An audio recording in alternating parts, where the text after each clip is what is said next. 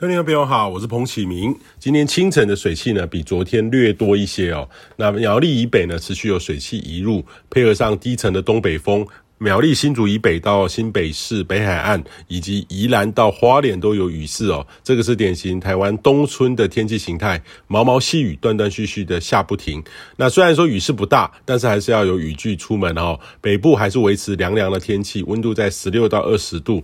呃，今天清晨呢比昨天冷一点，空旷地区只有十四到十五度，大概降了一两度哦。那不过中南部都还有十九到二十度，白天可以到二十六到三十度。呃，越往南越不受到东东北风的影响，那类似的天气呢，将会延续到周三。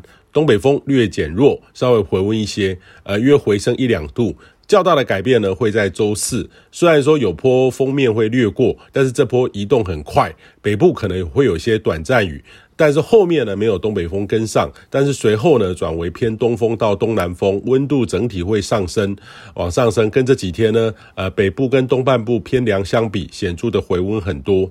那中午开始呢，偏南风的势力会更显著，温度回温更多。呃，才不过呢，南边有些暖湿的水汽，东半部或是到恒春半岛就会转为偏迎风面，降雨机会会在将会增多。其他各地呢，将会有午后热对流发展的机会。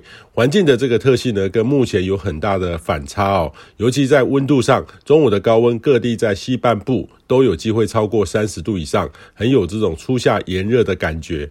那户外活动呢，反而要更要注意防晒、防中暑。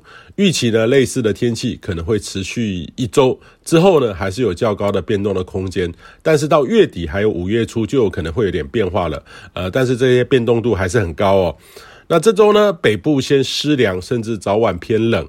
到了这个周四五开始回温，北部的落差呢，真的很大哦。台湾南北在这几天的差异也不小，也建议你呢要注意呼吸道的保养。